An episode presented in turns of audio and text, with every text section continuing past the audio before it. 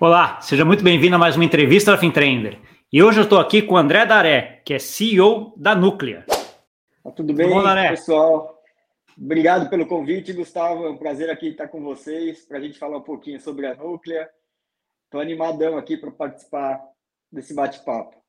Boa. Não, eu que agradeço a, a, disponibilidade, né? A gente até tentou algumas vezes ali uh, antes, então assim, a tua agenda, a minha agenda acabava não batendo, então teve uma dificuldade, mas finalmente conseguimos, né? Acho que é uma coisa legal da gente fazer. Uh, eu acho para quem não conhece a Núclea vai ficar espantado com o tamanho dela, né? O quanto ela está intermeada, impermeada aqui em toda a parte do sistema financeiro nacional brasileiro, mas eu não vou dar mais spoiler. Vamos parar por aqui, que o André vai contar bastante, o Daré vai contar muito disso aí para gente. Mas, Daré, antes da gente falar uh, sobre isso, eu gosto muito de entender um pouco a trajetória das pessoas, né? Da onde você veio, como é que você chegou a ser uh, a essa posição que você está hoje, que é de CEO da Núclea. Conta um pouquinho para a gente essa trajetória tua. Bom, eu trabalho no sistema financeiro há mais de 26 anos. É, eu entrei, comecei lá numa corretora de bolsa de valores durante a época de faculdade, eu fiz administração na FGV e na época que eu estava ali no, no, penúltimo ano da GV, eu acabei entrando no Itaú ali como estagiário e, e fiz carreira no Itaú. Fui trainee, fui passando por várias áreas no banco, passando por área de produtos, de crédito, planejamento estratégico, até que há, oito, há nove anos atrás eu, eu virei diretor do banco na área de produtos, pessoa física e pessoa jurídica, responsável pela inovação do serviço e fiquei ali nos últimos anos, em particular, é, como diretor de produtos pessoa jurídica do varejo. E nesses, nesses últimos oito anos, eu também é, fui indicado para o conselho da, da Núclea. Hoje o nome é Núclea, mas na época se chamava CIP. Depois eu explico um pouquinho essa mudança de nome mas é, o Itaú é um dos maiores acionistas da, da Núclea, né? Então, eu representava o Itaú no conselho da então CIP.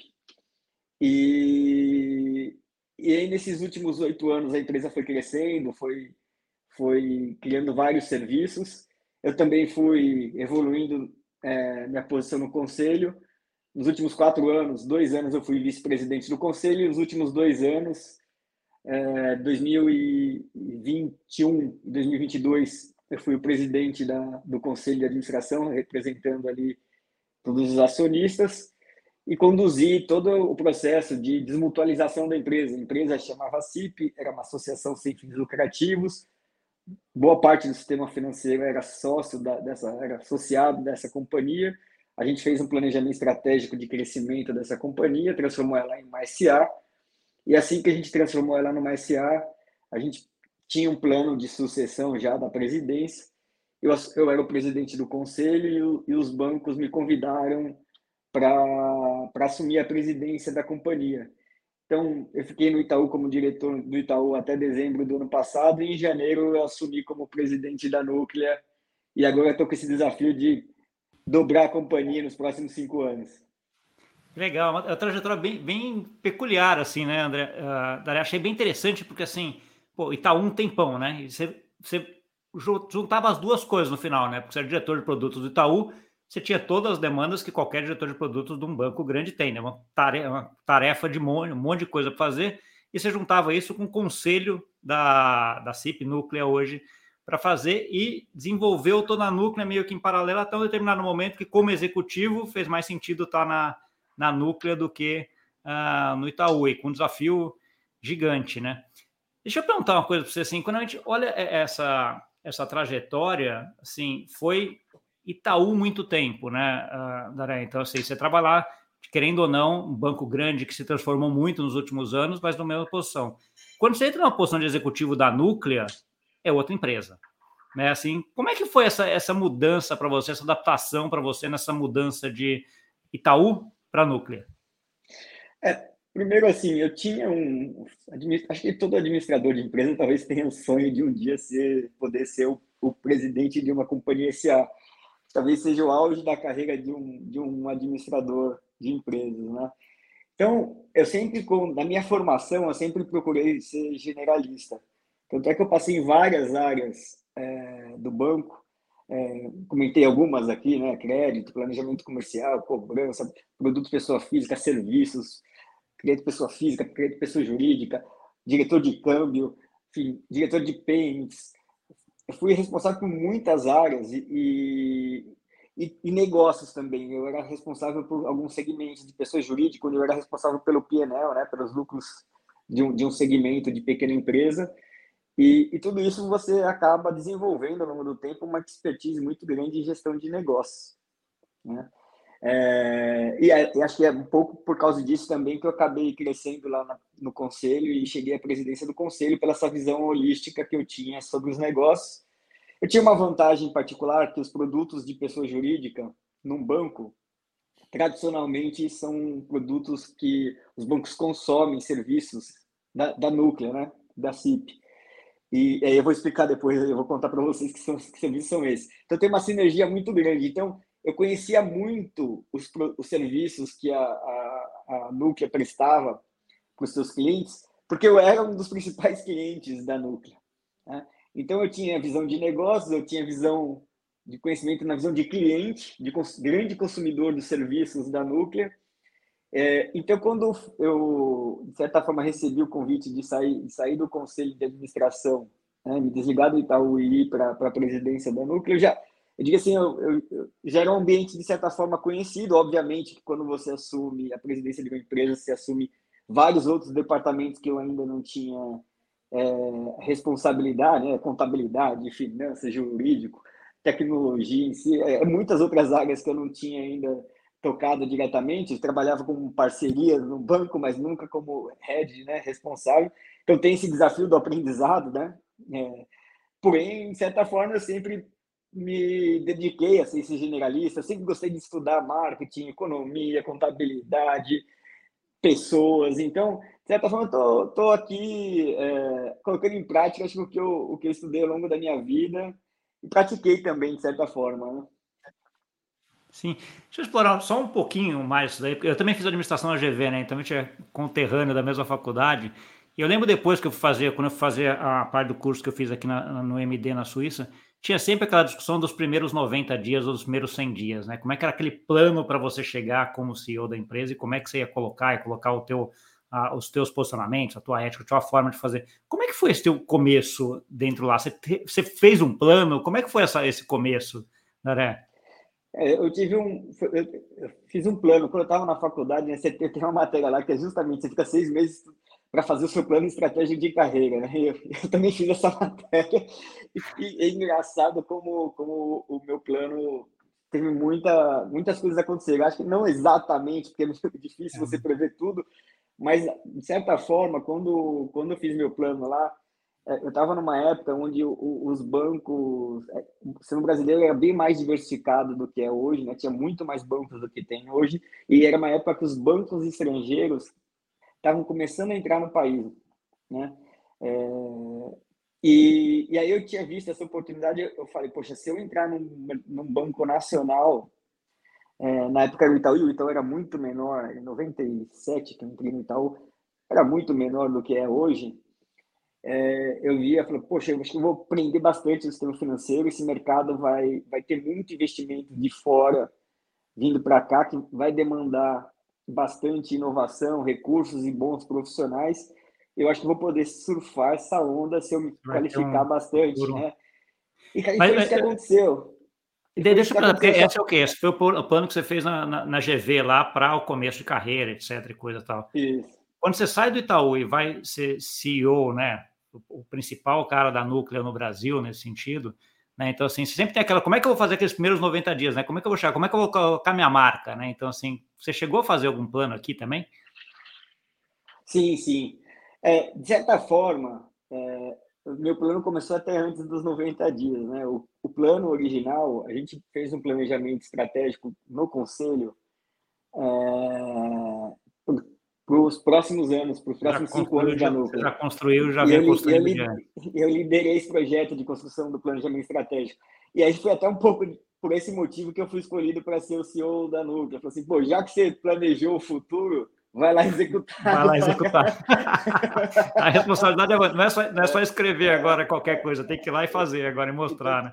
Boa. Então teve, teve, essa situação. É óbvio que quando você chega na empresa, uma coisa é você ser o presidente do conselho, onde você faz uma reunião por mês e você tem um overview, né? Você não conhece o, os parafusos da empresa. Então, nos primeiros 90 dias eu tinha o desafio de conhecer um pouco dos parafusos, da dinâmica, para ver de fato, né, do, o que, que aquela visão de cima que eu tinha era real e o que, que de fato precisava alterar lá embaixo nas engrenagens para que aquilo acontecesse. E isso não foi só 90 dias, eu diria que os primeiros seis meses eu me mergulhei bastante nisso para entender claramente quais eram as engrenagens que eu precisava reforçar ou mudar a rota para acelerar o plano estratégico. Né? Tá bom. Olhando um pouquinho agora a Núclea em si, né? Dá uma noção para quem, assim, alguém que está escutando aqui que nunca ouviu falar, nem na CIP, nem na Núclea, o que, que é a Núclea, por que, que ela é importante para o sistema financeiro brasileiro? É, eu, eu diria assim, que praticamente todo brasileiro é cliente da Núclea e não sabe.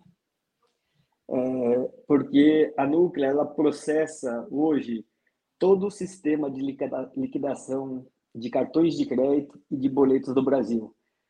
Toda se você passa um cartão de crédito numa maquininha, ou se você paga um boleto, necessariamente o recurso passa pela Núclea, porque a Núclea faz a conexão com todas as instituições financeiras e, de, e faz a distribuição né, de um banco para o outro, né, de um cartão que houve um pagamento e aí tem que ser, cair na conta de um lojista, um boleto que foi pago a uma pessoa física, pessoa jurídica, que é de um banco, mas tem que entrar como crédito em outro banco. Enfim, porque um boleto você pode pagar em qualquer banco, né? Mas o valor tem que cair onde no, no, na conta do emissor do boleto. Quem faz isso é a Núclea. É, até por isso, né, quando, quando ela, essa empresa nasceu em, nos anos 2000 com o objetivo, na época, de, de fazer o sistema de pagamento brasileiro, até de DOC, que a gente sabe que tem hoje, que está hoje o Pix está substituindo esse serviço, mas na época era o que tinha de mais moderno no, no Brasil e no mundo até, de você poder fazer transações online entre bancos e fazer liquidações, né? Quando a gente implantou isso no Brasil nos anos 2000, foi uma referência para o mundo inteiro, né? É, essa tecnologia. Foi os primórdios do que é o Pix hoje, né? O Pix hoje é óbvio é muito mais avançado, mas foi ali uma, uma sementinha do que poderia vir o Pix do que é hoje. E aí, por isso que chama, chamava Câmara Interbancária de Pagamentos, CIP ela foi um consórcio, uma associação dos principais bancos, eles se uniram para fazer esse serviço é, com muita segurança, privacidade, porque envolvia sigilos bancários né, das pessoas, e escalabilidade num baixíssimo custo. Então, não fazia sentido cada banco desenvolver o seu sistema, daí depois teria que se plugar um a um. Era muito mais eficiente você criar uma empresa onde você desenvolvesse o padrão de arquitetura desse sistema, desenvolver esse sistema com todas as premissas que eu falei de segurança, escalabilidade, confiabilidade, e aí deu muito certo, porque é, você conseguiu fazer um serviço barato, conseguiu interconectar todos os bancos online e ali estava nascendo a TED, né? Então a empresa nasceu era muito pequena, com, esse escopo inicial. Só que ao longo do tempo, é, o, o mercado começou a surgir várias necessidades que tinham esse DNA que eu estou comentando com você, que é de conexão entre instituições participantes do mercado, com necessidade de, grande, de transações em escala e com muita segurança e sigilo bancário. Então, tudo que qualquer serviço que, que surgia no mercado de necessidade que tinha esses pilares, naturalmente os bancos falavam, olha, acho que a CIP, a Câmara Interbancária, pode fazer porque ela foi uma empresa que deu muito certo na TED e na DOC, no TED e no DOC, acho que a gente consegue fazer isso para outros serviços. E aí, que foi expandindo para o que existe hoje. É boleto, é cartão de crédito. Hoje, se você faz a portabilidade de crédito de um banco para o outro, quem processa isso é a, é, a, é a Núclea, né? Depois eu vou explicar a mudança de nome aqui. Eu estou falando CIP, Núclea, cada hora, depois eu vou explicar. Mas é a mesma coisa, tá? É a mesma coisa, só que enfim, é, é, é, portabilidade de crédito, é portabilidade de salário. Sabe quando você transfere seu salário de um banco para o outro, quando você recebe de uma empresa? O cadastro positivo hoje, quando você está aderente, os bancos passam os dados para a núclea, a núclea passa para os birôs de crédito, para que fique tudo consolidado. E a núclea é o grande motor de transação. Então, registros de operações de crédito, sessões de crédito de um banco para o outro. Tem tantos serviços hoje que a gente, é, a gente presta que deixou de ser uma câmera interbancária de pagamentos para ser um núcleo de conexões com várias instituições e preservando sempre aquele DNA de segurança, escalabilidade, alta tecnologia, confiabilidade, né, sigilo, e, e até compartilhando um pouco, por, por isso que a gente mudou de nome. Chegou um momento que a gente falou assim, é, isso aqui tem lá, obviamente, os pagamentos, né, recebimentos, mas como não é só isso, o nome não está mais compatível com o que a empresa é. E aí a gente fez o rebrand, né? O ano passado a gente mudou para a Núclea para passar essa mensagem de ser uma empresa que ela viabiliza conexões entre participantes do mercado. Hoje é muito concentrado no sistema financeiro, mas nossas, nossas ambições é para prestar serviços de apoio para outros mercados também, onde a gente entende que precisa de escala, segurança nas transações, sigilo, e tem muitos mercados que precisam desse tipo de infraestrutura de mercado para que seja processadas as informações e viabilize negócios, né? Tá bom. Daria, comenta um pouquinho do, daquele processo que você já comentou rapidamente, o processo de desmutualização da, da Núclea, nesse sentido, né? Que era uma, aquela associação de alguns bancos ali e de repente virou uma SA. Como é que foi essa, esse processo? Por que, que ele foi, por que, que ele começou e por que, que ele era necessário? Basicamente, a empresa foi foi crescendo e criando esses serviços, e uma empresa sem, sem fins lucrativos, imagina que ela não, não pode gerar lucro, e de certa forma, para ela inovar, ela, ela acabava ficando muito refém de tirar pedido do que a Febraban ou instituições financeiras precisavam. Havia uma, uma lei, uma norma, né? Ó, o Banco Central falou que precisa ter um sistema de conexão tal. Daí a gente viabilizava aquela arquitetura sistêmica, investia, os bancos aderiam ao, ao, serviço da Nuca, porque não fazia sentido cada um desenvolver, e assim muitos deles foram se desenvolvendo. E a gente não fazia coisas muito além disso, porque, de certa forma, por que, que a gente ia investir em inovação é, ou no produto novo, se, de certa forma, o, todo o valor que estava sendo gerado não, não poderia ser revertido para os acionistas? Por que, que os associados iam colocar dinheiro para desenvolver uma inovação, né, recursos para desenvolver uma inovação se o capital não poderia ser remunerado, né? É, porque é uma, uma instituição sem fins lucrativos. E aí a gente começou a estudar o assunto e, e olhar no mundo o que, que empresas parecidas com a, com, com a Núclea faziam no mundo. E aí dá para ver que era um mar de oportunidades de inovação, de serviços que agregavam valor para a sociedade e que precisava de investimento para fazer isso. E aí foi onde a gente decidiu é, transformar a empresa, uma empresa sem fins lucrativos, numa empresa com fins lucrativos, que é uma SA. Hoje a gente tem, é, a gente, quando a gente tomou essa decisão, a gente tinha 34 acionistas, os principais bancos do Brasil eram acionistas. Depois a gente ainda fez, depois que virou SA, a gente começou a adquirir empresas, né, porque passou a fazer sentido, a gente já fazia os investimentos para poder gerar valor para a sociedade, dado, dado que daí começa a ser remunerar o capital.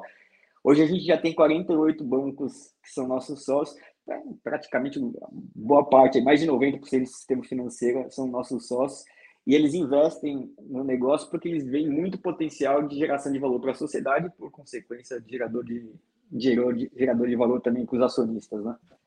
Tá bom. Deixa eu entrar já nesse, nesse pedaço de geração de valor, assim. Onde a Núclea ganha dinheiro? Qual é a principal fonte de receita dela hoje?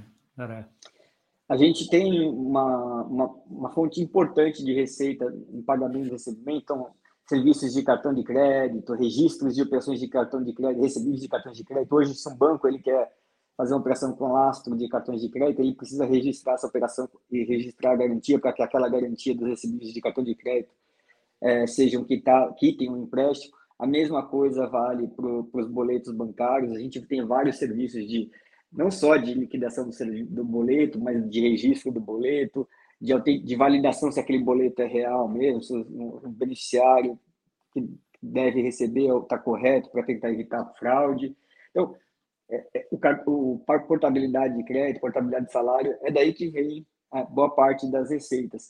Mas, mais recentemente, esse ano, é, dentro da estratégia ali de inovar, né, criar novos serviços, você imagina que a gente hoje processa, só para você ter uma ordem de grandeza do, do que a Núclea faz. A Núclea faz 62 bilhões de transações por ano, 19 trilhões de reais por ano de transações. É um monstro. Caraca, fala assim, é, é, um monstro. E, assim, e, e, a gente fala assim, se a, se a núclea parar de funcionar, o Brasil para, literalmente. Porque imagina você não receber os recebíveis do cartão de crédito, não pagar o cartão de crédito, não pagar boleto, não poder portar crédito, não poder portar salário, as informações de cadastro positivos sumirem do país. Então, é uma, tanto é que o Banco Central fala que é uma, é uma empresa que é essencial, né? é, é significativamente importante para o, para o sistema nacional. E a gente tem um monte de regulações e leis para cumprir para dar essa segurança para o Brasil, para o brasileiro, né, para que as coisas aconteçam. Então, a receita está vindo daí, a gente tem muitos dados, e, e, agora, mais recentemente, a gente entrou no mercado de monetização de dados, desses dados, porque esses dados têm muito valor.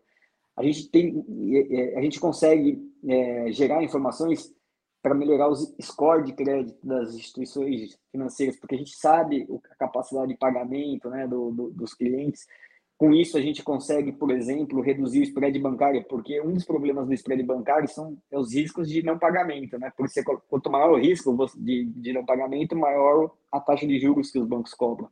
Se você tem mais forma, informação, esses riscos diminuem, você consegue saber quem melhor, né, discriminar o bom pagador e do não, pagar, e do não pagador, e daí você consegue né, não dar crédito para aquele cliente que você sabe que não vai pagar, e por outros, e, e aí por consequência, os bons pagadores não precisam pagar né, pelos mal paga, maus pagadores, daí a taxa de juros cai no país. Então, a gente, tem, é, a gente tem feito testes, por exemplo, onde a gente tem melhorado a performance dos modelos de crédito das instituições financeiras em mais de 20%. Imagina o poder que isso tem para a redução de taxa de juros no país. A gente, a mesma coisa a gente faz para cobrança, né? A gente consegue saber cobrança de prestações em atraso o, o, que também isso reduz as taxas do, de crédito no longo prazo no país. Porque quanto mais você aumenta essa capacidade de recuperar o crédito que está em atraso, menor a taxa de juros, porque de certa forma você melhora a performance do crédito. E a gente consegue saber a capacidade de pagamento de um cliente em atraso. Pô, a gente sabe quando está uma empresa ou um cliente que está com dificuldade ali, se de repente ele começa a fazer mais transações financeiras, ele está aumentando essa capacidade. Então, isso ajuda você ser assertivo, reduzir custos, né, com cobrança, ficar tentando cobrar quem não tem condições de pagar, isso, isso é custo para os bancos, né? Se você consegue gerar informações onde você identifica quem realmente vale a pena a instituição conversar para tentar fazer a recuperação do crédito, isso é muito eficiente, seja tanto para recuperação, seja como redução de custos. Antifraudes também, imagina um marketplace é, hoje, o marketplace ou qualquer uma abertura de conta, a gente tem é, as informações cadastrais praticamente todo brasileiro atualizado. Pega um boleto, todo dia estou recebendo um boleto com um endereço atualizado. Normalmente, os fraudadores, o que, que eles fazem? É, eles abrem uma conta fraudada, ou, uma, ou enfim, eles vendem, vende lá, vai, faz uma compra na marketplace e coloca o endereço errado para o bem chegar né, no endereço do fraudador. Esse é um dos grandes riscos que tem quando, quando você tá, essas empresas digitais elas ficam tentando quando elas recebem as informações de cadastro de um, de um cliente novo é, uma das principais formas que você tem para reduzir a fraude é você ter certeza que a pessoa que está ali é ela mesma. Então a gente tem muita informação para poder ajudar as empresas do país a identificar se os, aqueles clientes novos são eles mesmos. E aí você reduzindo o custo de fraude, você imagina, o preço das mercadorias pode ficar mais barato, porque no, no final das contas a gente paga tudo, tá? Para um e-commerce sobreviver, ele tem que precificar a fraude lá, tá no preço. A gente acha que não, mas a gente está pagando a fraude do país, né? Os clientes, consumidores, porque senão a empresa tem prejuízo. E tem lá uma fraude histórica. Se a gente consegue reduzir a fraude histórica, seja no sistema financeiro, seja nas empresas de e-commerce, marketplace, tudo isso, de certa forma, está voltando para a sociedade. E a gente tem muitas condições de fazer isso. Então, a gente está com um plano de crescimento. A gente imagina que daqui cinco anos a gente vai ter boa parte da receita da núclea, de ali de 30%, 40% da receita da núclea futura, vai ser de serviços que não existem hoje, que a gente está desenvolvendo agora. É, e gerando muito valor para a sociedade e, obviamente, enfim, acaba remunerando também, porque esses benefícios todos que eu estou te falando, você consegue gerar valor para a sociedade, consegue gerar valor para a companhia e, por consequente, para os acionistas também. Entendi. Não, e aí eu queria entrar num ponto, quando você falou assim, pô, até ah, uma das colocações que você, foi, você colocou de que a núclea hoje ela é, um, é um risco uh, do sistema financeiro nacional, né? Ela é um risco sistêmico, que a gente fala assim, é aquele coisa que ela está intermeada em tudo, então assim, se ela parar, não, Brasil para nesse sentido, porque não vai ter nada financeiro praticamente que vai li, liquidar, como você bem colocou, né? E ao mesmo tempo é uma empresa que está olhando inovação. Então você tem aquela parte do que a gente chama dos sistemas legados, que estão rodando, tem que rodar, não pode ter falha, tem que atualizar, tem que cumprir a legislação. E essa parte de, ah, precisamos fazer novos negócios, precisamos se adequar, precisamos colocar novas tecnologias. Como é que se administra isso dentro da, da empresa, né? A gente tem métricas bem, bem definidas e gestão bem definidas, né? A gente fala assim, no legado, a gente fala assim, a gente tem que fazer o básico bem feito, né? A gente a missão da Nuca para esses serviços é que a gente, o cliente não saiba que a gente exista. Porque se ele descobrir que a gente existe, é porque deu problema. Né? É, uma, é, só nessa, é nessa situação que a pessoa física lá, o consumidor final, vai descobrir que a gente existe. Se a gente parar, ele vai descobrir que a Nuca existe. Mas se tudo funcionar, é porque a gente fez bem nossos serviços e os bancos estão operando, né? Porque um banco depende do outro para operar nessa situação. Então, os nossos índices de disponibilidade são altíssimos, 99,99%. A gente investe em tecnologia, é, é, em redução de, também de custos, a gente tem migrado para a nuvem, a gente tem investido, por mais de serem sistemas legados, a gente tem investido muito na modernização deles para que eles fiquem modernos, baratos, eficientes, escaláveis. Né? As transações digitais vêm crescendo no país. Então, essas transações todas que eu falei para você é, é algo que a gente observa um crescimento anual então, você tem que ter um investimento muito forte em modernização desses sistemas e criar serviços de, de, que a gente fala também de adicionais que agreguem valor ao que já existe. E a gente tem um outro grupo de times onde a gente está investindo em serviços em mercados que a gente não está hoje, né? Vou dar um exemplo também, até em algumas, alguns casos com parcerias e até aquisições de empresas e a gente procura blindar essas empresas adquiridas para que elas, para que a gente acelere essas empresas. Então, posso dar dois exemplos de investimentos aqui de empresas em dois mercados diferentes que a gente está uhum. fazendo que, que, buscam a inovação. Um deles é, é uma empresa chamada Before. Essa empresa é uma empresa que é uma empresa de mercado de balcão, ela, ela visa cumprir o papel que a bolsa tem, mas para empresas que faturam até 300 milhões de anos.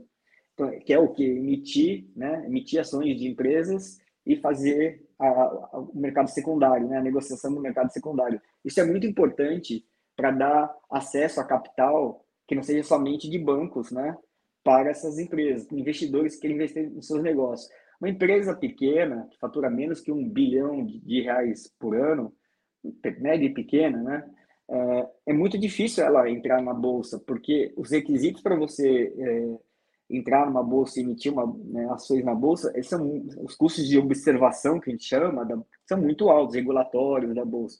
Acaba inviabilizando, né? Para você tem que ter auditoria independente, você tem que ter tanta coisa que, que essas empresas não, atualmente não conseguem fazer captar na, diretamente na bolsa.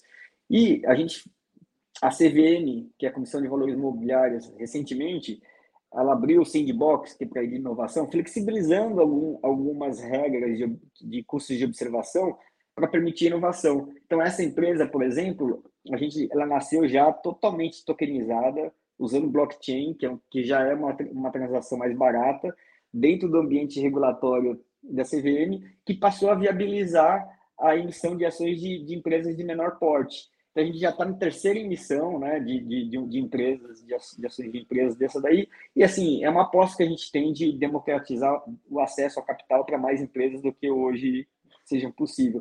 E essa empresa é bem independente, a gente faz um investimento, ela tem a vista própria, está blindadinha ali para não para não, não contaminar com os demais negócios da Núclea. Tem e até, empresa... e até quando tem que, ser, tem que ser inovação, de certa forma, né? Porque senão aquele negócio, aquela história que a gente sempre fala, a vaca leiteira acaba uh, dificultando a parte da inovação, né? Porque tem uma que está dando dinheiro, que está muito interessante. Se você ficar ali, você fica só nela e não vai gastar dinheiro na inovação, que no começo você acaba gastando um pouco mais. Uh, eu acho que é curioso você falar da, da Before, porque eu tive uma conversa com a Patrícia, deve ter, deve ter quase um ano já, um pouco antes, quando ela estava come, começando lá também. Gostei muito da iniciativa, acho que é bem uh, bem legal, e ela vai na, nessa ideia de tokenização, né, de negociação uh, de ativos tokenizados, como você estava bem, uh, bem comentando, que dá mais acesso e coisa. Tá? Eu vou deixar até o, o izinho aqui em algum lugar para quem quiser saber mais sobre a, sobre a Before depois.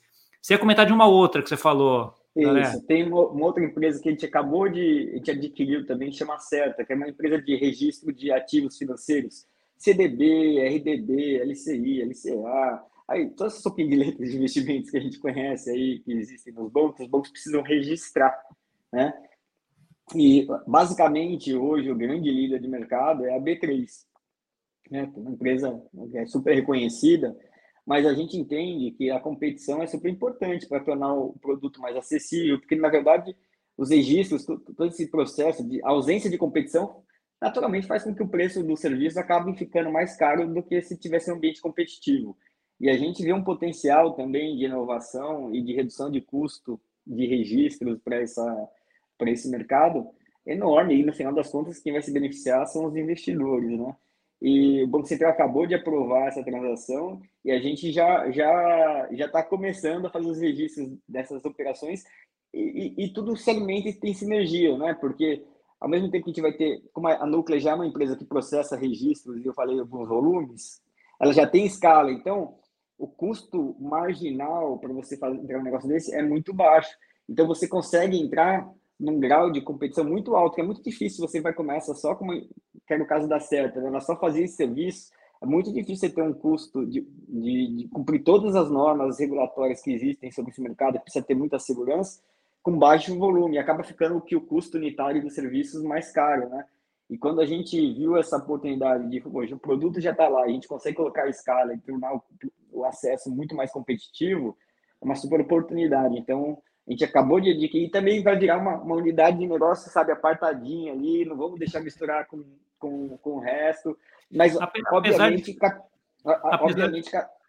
tendo todas as sinergias que a gente tem de um, né, no que a gente fala assim, o benefício jurídico é o mesmo, a contabilidade é tem um monte de benefícios que a gente tem ao fazer uma, uma aquisição dessa, que você consegue reduzir bastante o custo da empresa, mas sem perder a, a, a diferenciação do produto e serviço que essa empresa já tinha nos produtos que ela estava oferecendo.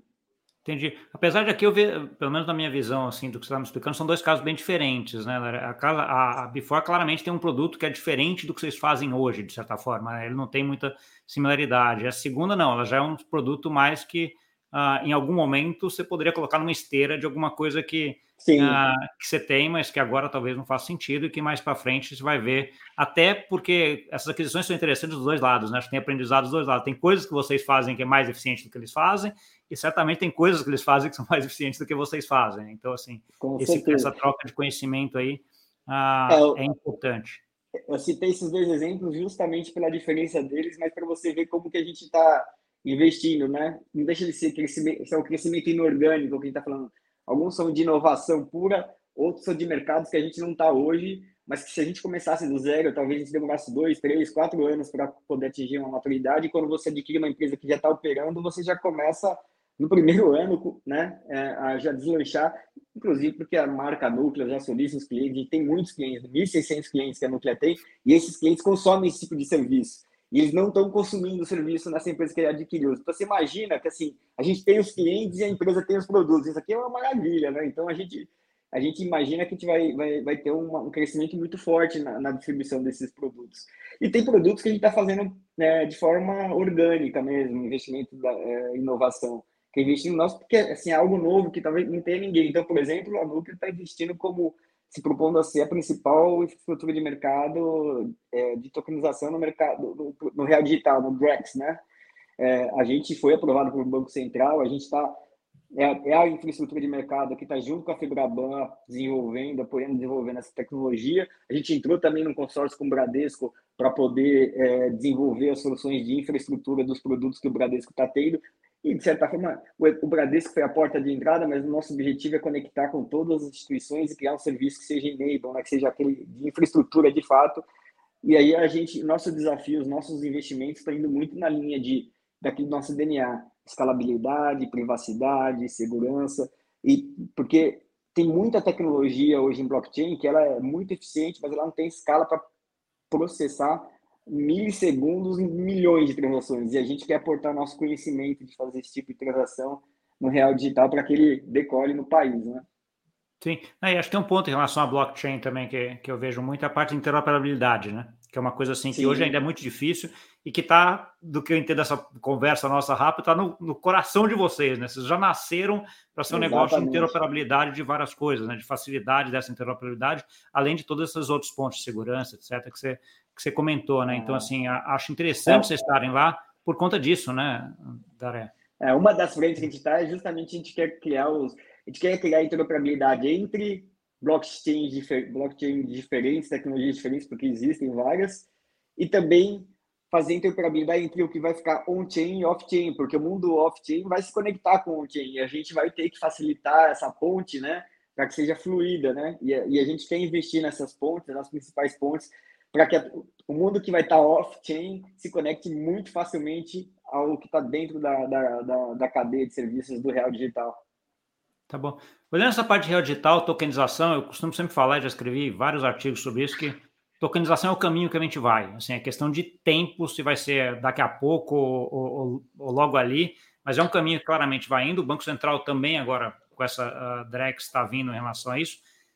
Você acredita que a gente vai chegar num caminho onde a gente vai ter tudo tokenizado e negociado nessas redes, uh, Darek, esses sistemas que, por exemplo, você tem hoje de legado vão ser transferidos para uma blockchain, seja ela proof of authority, seja todo, ou não? Você acha que é um negócio que blockchain também tem algumas limitações que não dá para colocar tudo lá hoje?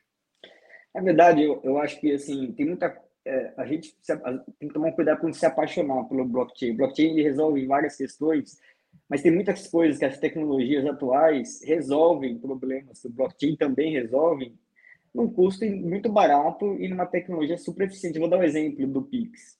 O Pix, o Pixel, ele não foi feito em blockchain, é extremamente bem sucedido. E você fala assim, você precisa criar um, uma nova rede blockchain para fazer um novo Pix? Não faz sentido. Você fala assim, não faz sentido você desenvolver o blockchain para o problema já está resolvido num custo extremamente eficiente. Eu acho que o blockchain vai ocupar um espaço em, em problemas que ainda não estão resolvidos e de uma forma mais barata. E aí tem vários mercados que a gente pode ficar falando aqui que o blockchain pode e vai ocupar né? principalmente no mundo de cartório, está falando de registro de imóveis, registro de veículos, tem muita redução de custo significativa de processos que podem ser implementados, né? Com, com, com serviços né, de contratos inteligentes que o mercado, que o blockchain permite desenvolver. Mas não acho que vai substituir outros que já estão muito bem resolvidos, escaláveis, ou pegando muito mais baixo. Se não faz sentido você investir num negócio você para fazer uma coisa que vai talvez nem custe, talvez que custe até mais caro do que custe hoje, né? Então, eu acho que as duas tecnologias vão conviver dependendo do problema que você quer resolver. Tá bom. Indo, nessa linha, colocando um ponto agora de concorrência, Daré. Então, assim, a Núclea já está bem estabelecida, já tem todos esses vários clientes e todas essas conexões que são, são feitas aqui, né? Da onde vem o concorrente da Núclea? Ele é alguém que pode estar tá ali fazendo a mesma coisa no Brasil? É um concorrente externo? ou é uma nova tecnologia? Onde você está vendo assim um grande concorrente da, da Núclea hoje? É, é, muito interessante, tem muitos concorrentes que são nossos parceiros, né?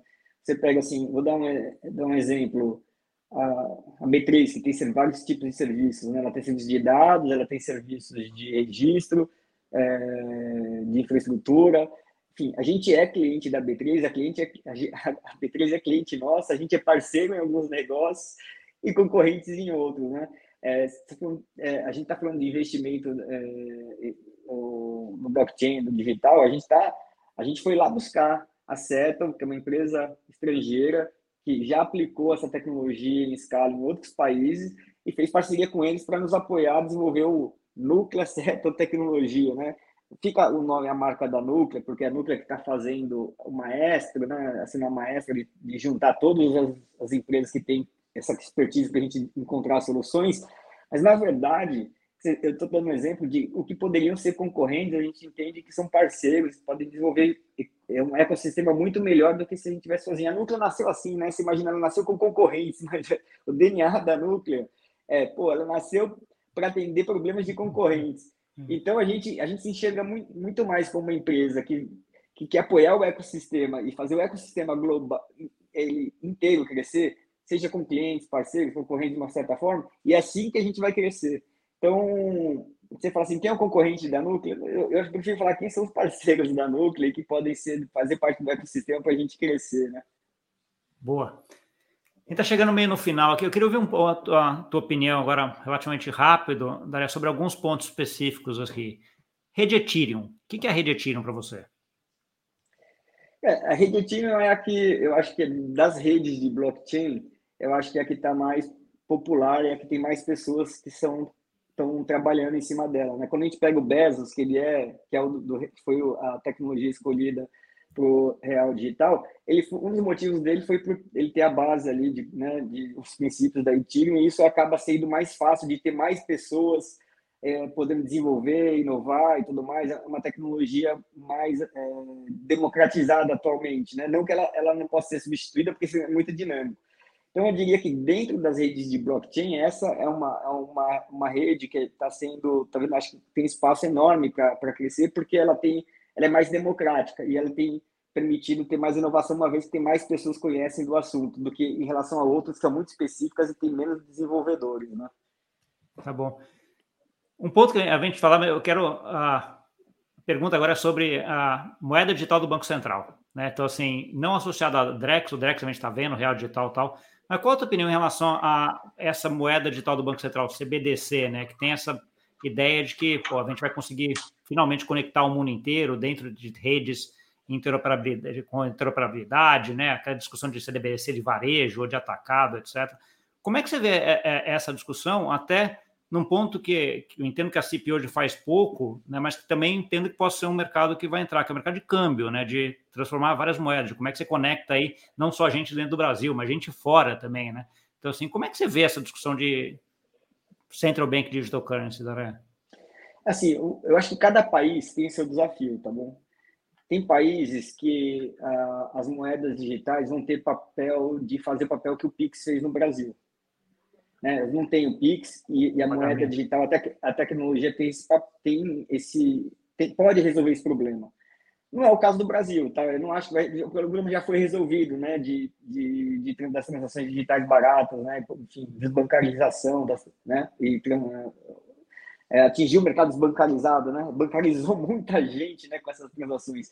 Então, o Brasil, eu acho que a moeda digital ela não vem para resolver esse problema, porque esse problema está resolvido, diferente de muitos outros países do mundo que que ela vai ter esse papel importante. Por outro lado, é, aí você já deu uma pitada, eu acho que assim, a moeda digital do Brasil ela vai ter um papel muito de fortalecer e dar segurança para as transações que precisam de inteligência e consonantes, são os smart contracts. Todos esse mercado, o Pix não resolveu o problema, né? Delivery versus payment, que a gente fala, é, transações internacionais, transações de atacado de grande, de, entre bancos, onde você pode transferir recursos bancários de um banco para o outro, condicionados a várias regrinhas. Isso só uma moeda com base em blockchain, que você consegue programar ela, colocando todas as condições para que, cumprida todas essas condições, você faz a transação em tempo real e ela fica ali imutável. Eu acho que é aí que vai ocupar o espaço. Então, eu vejo em transações de atacado papel muito importante. Eu vejo nas transações transfronteiriças também que tem isso, né? Tem um monte de documentação envolvida, tributação essas regrinhas todas precisam ser cumpridas. Então, é uma maravilha ter uma tecnologia que garanta que todas as regras de uma transação transfronteiriça sejam cumpridas e ela aconteça online. Hoje ela não é online porque alguém, você faz uma transação, alguém recebe, tem que conferir se aquilo lá pagou imposto, não pagou imposto, se o documento que tinha tá, é um comércio ou é uma transação, transferência nacional. É, tem uma complexidade. Eu já fui diretor de câmbio, então conheço bastante do assunto. Então, você fala assim, poxa, uma, uma, uma tecnologia que faça tudo isso online e você consiga transferir imediatamente recursos é espetacular, né? Então, acho que tem, tem esse tipo de, de, de papel.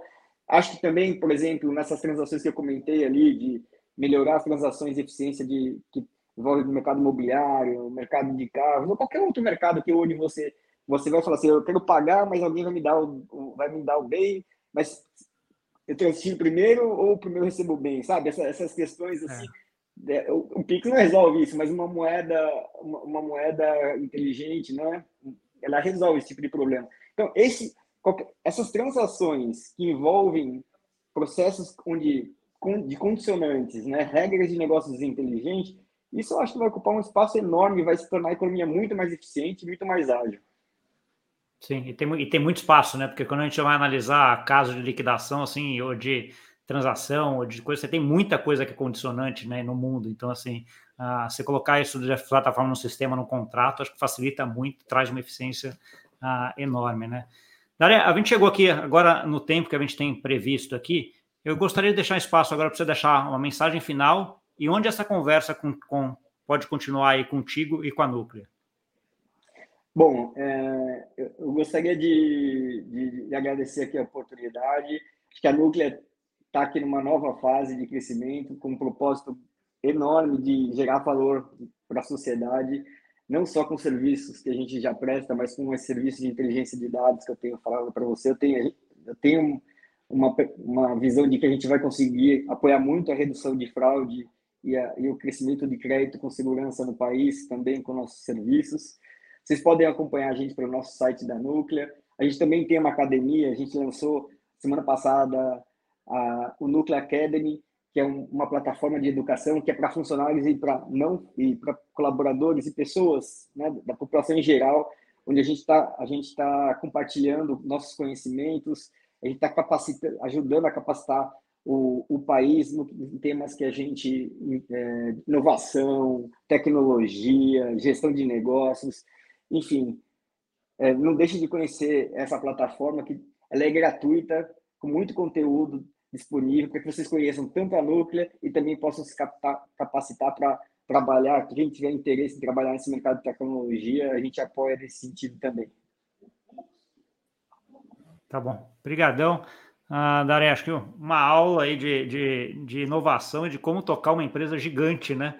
para que ela seja, continue fazendo negócio com segurança, super bem feito, ali ao mesmo tempo inovando uh, o tempo inteiro. Eu já acompanho a CIP, CIP a Núcleo há um tempo, né, e vi um pouco dessa transformação, e estou bem curioso para a gente voltar aqui daqui um, dois anos para frente, para a gente ver como é que foi essa trajetória para frente, né? Como é que você entrou nisso e como é que ajustou, e, e é bem legal aí a trajetória que você está fazendo.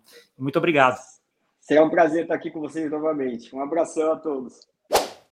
Valeu. Para você que nos viu, é isso aí. Um cara que está lá fazendo, transformando, que tem uma carreira gigante no mercado financeiro, que está hoje liderando uma das grandes empresas de infraestrutura do Brasil, risco sistêmico. Se ele para, se a empresa dele tem algum problema, boleto não, não liquida. Transação de cartão de crédito não liquida. O Brasil para. Né? E nem por isso ele está lá só cuidando da parte de deixar isso funcionando. Ele deixa isso funcionando, muito bem funcionando, e também está lá inovando, está lá no Drex, na inovação, falando sobre tokenização e coisa muito legal.